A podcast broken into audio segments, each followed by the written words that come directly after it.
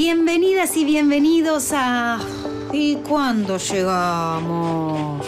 Un podcast de Paca Paca para disfrutar el viaje, vayan a donde vayan. Mi nombre es Fernanda Metili y tengo licencia para conducir este podcast que les va a hacer compañía a lo largo del viaje hacia el destino que elijan.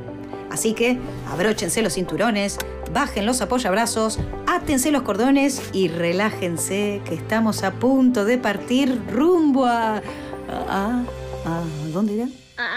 Al norte. Gracias, Changuita. Gracias, Changuito. Enfilamos pa'l norte nomás. Cuando pensamos en el norte de Argentina, se nos vienen a la mente paisajes montañosos y coloridos, pueblos de casas bajas y cardones altos, tejidos de lanas de llama con colores vibrantes, ciudades con calles empinadas y comida picante. Yo me pregunto, ¿la gente de Salta es Salta? Tucumán es un superhéroe como Superman o Batman. ¿Qué superpoder tiene, eh? ¿Cómo pintaron el Cerro de los Siete Colores, ah? Ah, y a la quebrada de Humahuaca, ¿no habría que ponerle un yeso? mm? Los que saben, saben. ¿Cómo llegaron las montañas a tu región? Para mí, que el sol miró seria, seria, seria, seriamente al suelo y el suelo se asustó y creó montañas y montañas y montañas por todo el mundo por un meteorito que chocó y una explosión muy fuerte pasó y se crearon de golpe las montañas. Toda la tierra se sacudió.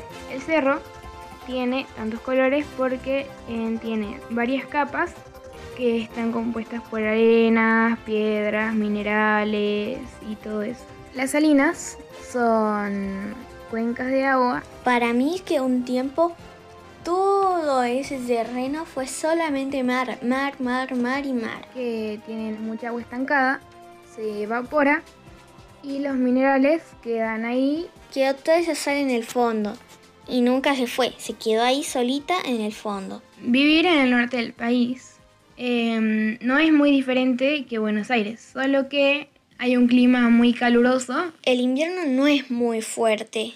El calor sí, el calor te derrite. Con un sol muy lindo para poder darse un chapuzón en la pileta. Y tiene mucha montaña, muchas plantas, mucho verde y muy lindos paisajes.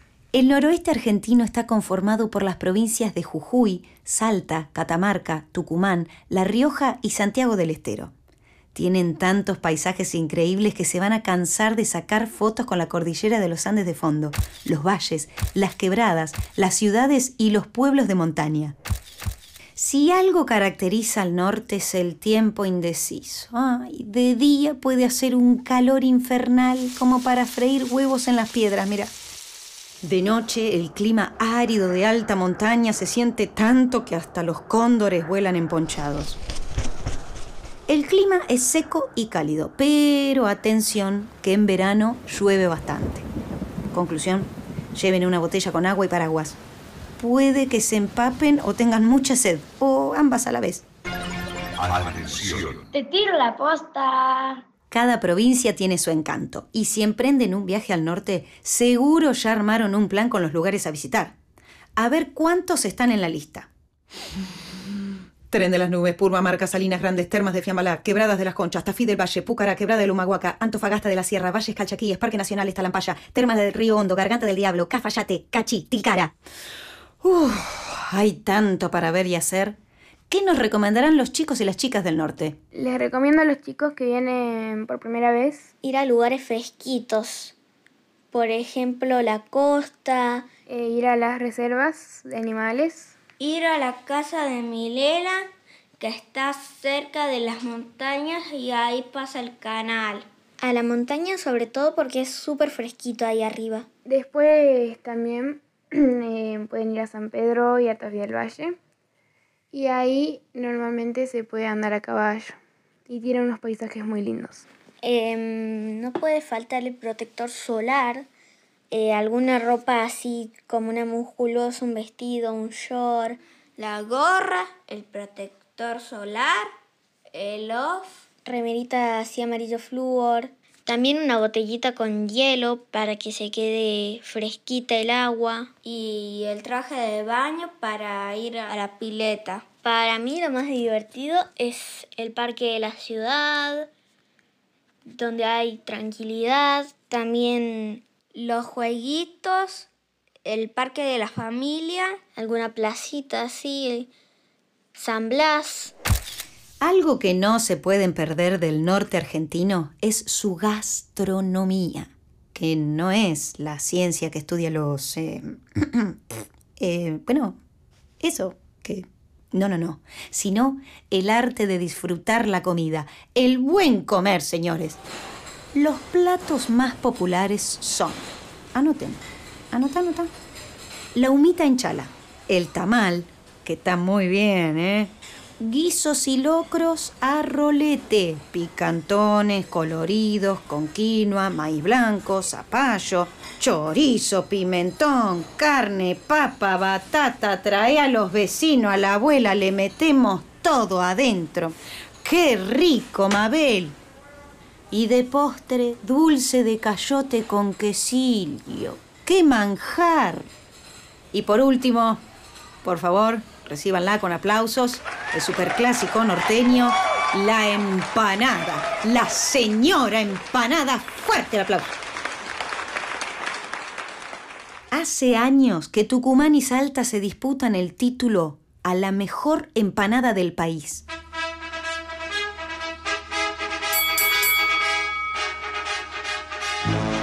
En esta esquina con peso liviano pero relleno contundente de carne de matambre cortada a cuchillo, cebolla de verdeo y mucho huevo. Tenemos a la clásica e inigualable tucumana, recién salida del horno. ¡Qué porte! ¡Qué repulgue! ¡Qué relleno jugoso! A esta empanada hay que comerla con un buen juego de piernas abiertas porque te salpica y te mancha toda la ropa la muy traicionera.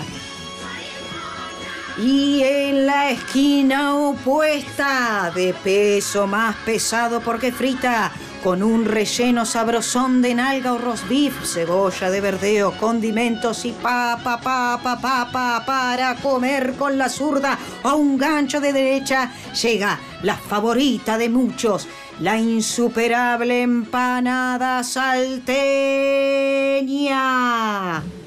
En fin, bueno, ustedes dirán cuál les gusta más.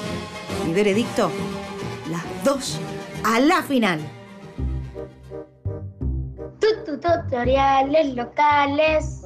¿Cómo se le agradece a la, con ofrendas a la Pachamama? Eh, para mí con cáscaras de fruta, por ejemplo banana, huevo, manzana, pera, con agua, tierra y con amor. Ah, mira vos. Uno de los lugares más visitados del NOA es el desierto de las Salinas Grandes, ubicadas en el límite entre Salta y Jujuy. Estos 525 kilómetros de suelo blanco y salado son el escenario perfecto para sacar fotos, sobre todo en temporada de lluvia, porque el agua que se acumula forma unas piletas de un turquesa increíble. Quiero ver ya esas fotos en perspectiva ridícula sosteniendo gente en la palma de la mano. No se repriman.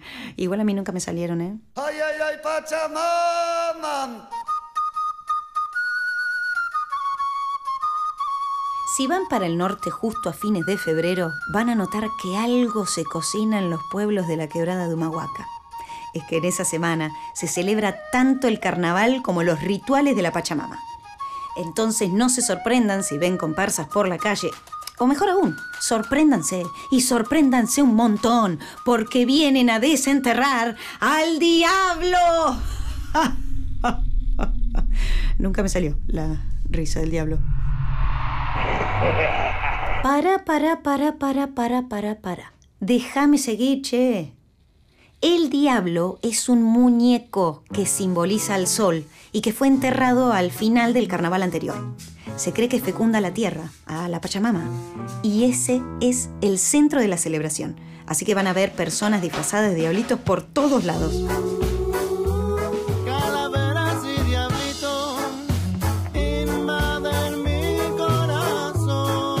Lo que sigue es pura fiesta.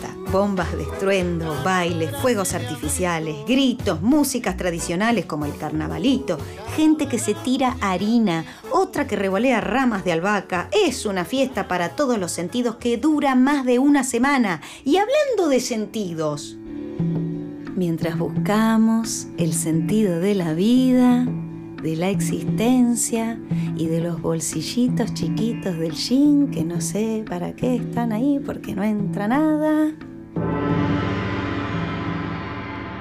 Les propongo un nuevo desafío para encender los sentidos. Elijan un color y búsquenlo en distintas cosas a lo largo del día. Encuentren tres objetos con texturas totalmente distintas y descríbanlas con palabras.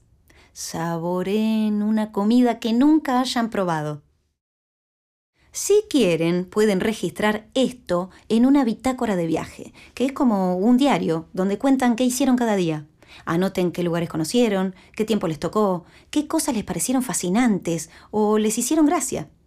Peguen papelitos, flores, hagan un collage o pidan un celu prestado y lo hacen digital, con fotos, sonidos, audios y videos. Registren los colores, las tonadas, los ruidos de las ciudades, el silencio de los valles. Y ahora sí, vamos cerrando este podcast viajero, pero antes, a jugar al desafío rutero.